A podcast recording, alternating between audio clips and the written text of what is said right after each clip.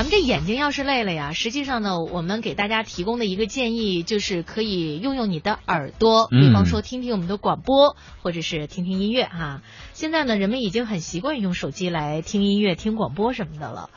呃，我们说广播的时候，大家会不会觉得？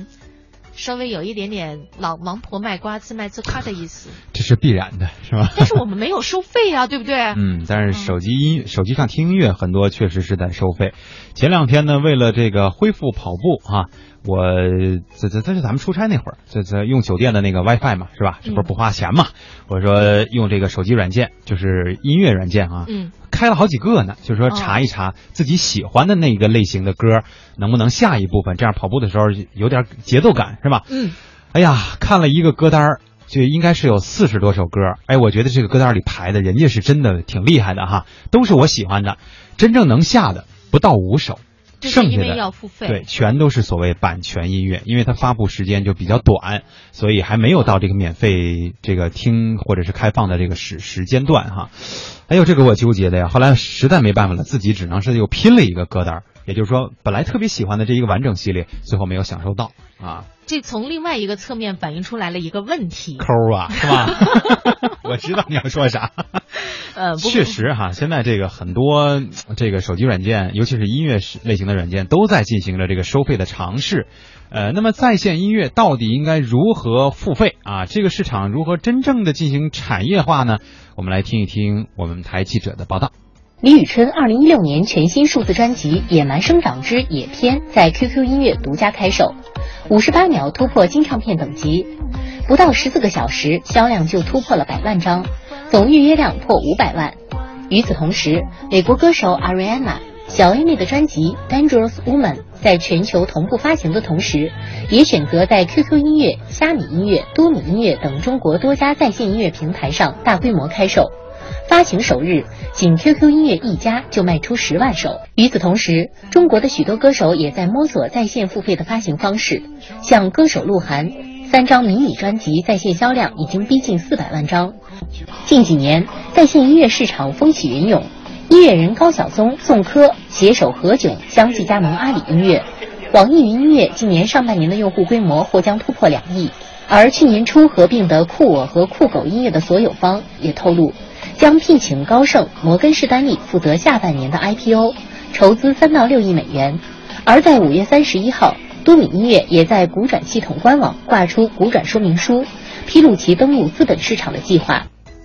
数据显示，今年第一季度，我国手机音乐客户端用户规模已经达到了四点四九亿。预计今年移动音乐市场的规模呢，将会达到九十六点二亿元。尽管这个市场潜力巨大，但是新兴的在线音乐平台还没有找到合适的盈利模式，这版权收费成为难题。去年国家出台了版权保护政策，阿里音乐 CEO 宋柯认为，版权保护是商业模式形成的前提。这个国家版权局。要求你没有授权的东西全部下架，这个是个好事儿。实际上，这个就是一个未来音乐领域去去达到一个比较良好的付费模式、商业模式的一个前前提。如果没有这个前提，那可能未来你要想收费的话是很难。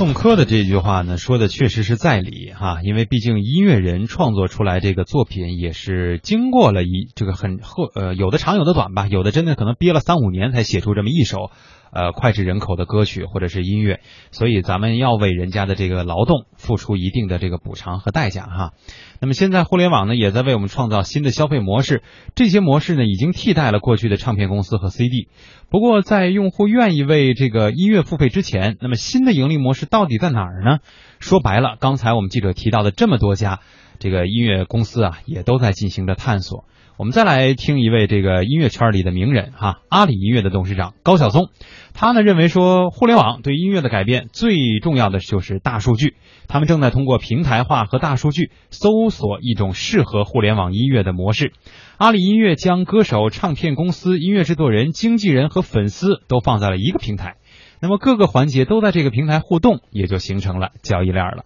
不是由我们来决定，或者我们来规定这个新的模式是什么样的，而是由大家来决定啊，大家来规定。就像阿里巴巴一样，阿里巴巴最后是由那么千千万万个淘宝店主啊，亿万个淘宝买家来决定。目前呢，很多在线的音乐公司也都是衍生盈利，比方说会员付费、秀场主播、演唱会推广等多个变现方式。目前呢，音乐人的版权销售收入占比不足百分之六，版权分账和专辑销售占比呢也不过百分之十点八。占比最大的是演出和商业活动，而能够产生这些付费需求的是核心因素，就是粉丝了。业内人士赵静认为，粉丝经济撑起音乐产业的半边天，未来也将是音乐市场的。的主要收入方式都是靠演出、靠代言、靠一些衍生产品，比如你红了，就你代言的任何东西，或者你自己开发。现在很多艺人都自己开发产品，很多香港港台的歌手也有自己的一些时尚品牌，做衣服啊，做一些衍生品，通过这个去，呃，从歌迷手中获取一些所谓的利润。